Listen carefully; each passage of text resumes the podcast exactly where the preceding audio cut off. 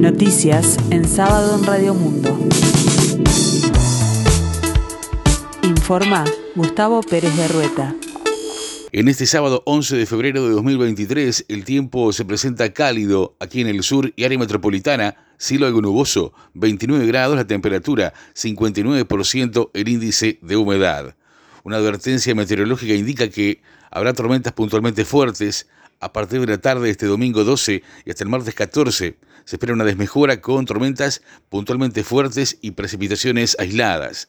Esta situación estará acompañada de mejoras temporarias y no se esperan precipitaciones generalizadas. En zonas de tormentas fuertes se podrán registrar probable caída de granizo, actividad eléctrica, rachas de vientos fuertes y chaparrones de lluvia. El directorio de OSE resolvió prohibir el uso de agua potable para fines no prioritarios en Montevideo, parte de Canelones y varias ciudades de La Valleja, Florida, San José, Colonia y Soriano, medida que comienza a regir este sábado y obedece a la sequía que afecta a todo el país. La escasez de precipitaciones ha agudizado la situación, provocando un continuo descenso de los embalses y cursos que se utilizan como fuente de abastecimiento, lo que obliga a la Administración a introducir medidas adicionales respecto al uso del vital elemento, se destaca en un comunicado interno. En consecuencia, esta administración resuelve la prohibición del uso de agua potable para fines no prioritarios, como ser riego, lavado de veredas y patios exteriores, lavado de vehículos por parte de particulares y llenado de piscinas, se agrega. Las autoridades de OCE tenían previsto reunirse el lunes para analizar la situación, pero el pico de consumo registrado en aguas corrientes, unos 700.000 metros cúbicos, lo llevó a adelantar las medidas. La justicia de Ciudad de la Costa dispuso medidas limitativas para seis hombres denunciados por una compañera de trabajo por abuso sexual.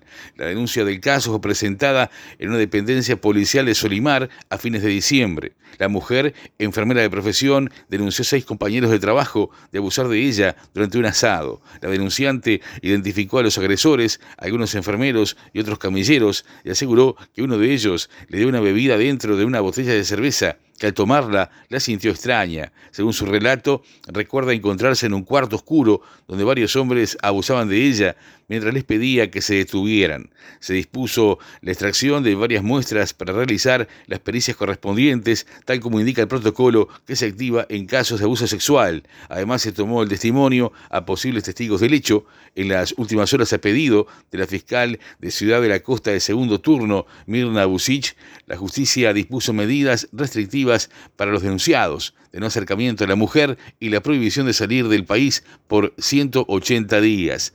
El director de comunicación de Fiscalía, Javier Benech, explicó que las medidas se disponen de forma previa a una eventual formalización para garantizar que el proceso se pueda desarrollar con normalidad. Actualmente la denunciante recibe apoyo y contención de la unidad de víctimas de la Fiscalía General de la Nación.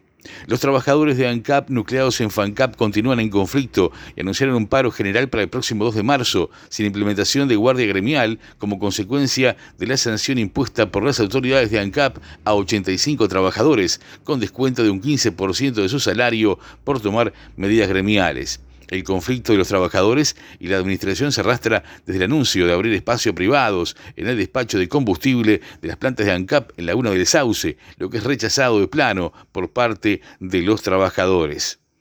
La UTU cuenta por primera vez en su historia con un bachillerato bilingüe de tres años con certificado internacional de Cambridge. Se trata de un bachillerato de tres años en informática con énfasis en desarrollo web. Según explicó Julio Rodríguez, director de Educación Media de UTU, los estudiantes cursarán el núcleo central de la propuesta de informática, a lo que se sumará un complemento diario de dos horas de materias eh, técnicas en inglés como software, hardware, entre otras áreas. La idea es que al término del bachillerato los estudiantes puedan rendir un examen internacional gratis a través de la NEP que los certifica para el ámbito laboral y reciben un diploma de Cambridge totalmente gratis, expresó Rodríguez. Este sábado 11 se ponen a la venta los abonos de la liguilla del Carnaval del Uruguay. El concurso oficial del Carnaval 2023 transcurre con, sin interrupciones desde su inicio y por el momento no se han suspendido etapas de mantenerse el clima favorable para la realización de las mismas, el próximo martes 14 estará finalizando la segunda rueda, noche en la que se conocerán los 24 conjuntos que clasificarán a la liguilla. Para esta instancia del concurso, la de mayor convocatoria, DAECPU anunció que habrá un único día día de venta de abonos, que precisamente es hoy, sábado 11 de febrero, de 11 a 16 horas, en su sede social de la avenida Joaquín Suárez, 2944, esquina Fiol de Pereira. Este sábado prosigue la segunda fecha del torneo apertura con Fénix y Montevideo City Torque, que jugarán en el Parque Capurro a las 9 horas 45 minutos. En la víspera, Nacional y Cerro Largo empataron 0 a 0.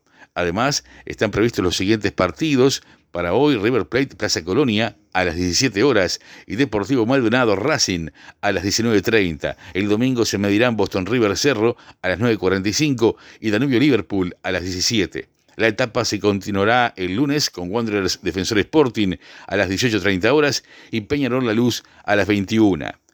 Esta tarde, desde la hora 16, el Real Madrid de Federico Valverde y Al Hilal disputarán la final del Mundial de Clubes correspondiente al año 2022. El equipo merengue derrotó al Al Hali por 4 a 1 el miércoles y el uruguayo fue el responsable de anotar el segundo tanto tras una buena jugada colectiva y su calidad. Por su parte, el Al Hilal sorprendió al imponerse sobre el Flamengo de Brasil de Georgian de Arrascaeta y Guillermo Varela por 3 a 2. En la escena internacional, el alto comisionado de la ONU para los Derechos Humanos pidió un alto el fuego inmediato en Siria para facilitar las labores de suministro de ayuda a las víctimas del sismo que devastó parte del país y de Turquía a principios de esta semana. En este momento terrible en Turquía y Siria, hacemos un llamado para la entrega urgente de asistencia a todos los necesitados. El jefe de Derechos Humanos de la ONU, Volker Turk, pidió un alto el fuego inmediato en Siria y el pleno respeto de las obligaciones de derechos humanos y derecho humanitario para que la ayuda pueda llegar a todos, expresó en su cuenta de Twitter. El tiempo continúa cálido aquí en el sur, cielo nuboso, 29 grados la temperatura, 59% el índice de humedad. La máxima esperada para hoy 36 grados. Más noticias en sábado en 60 minutos.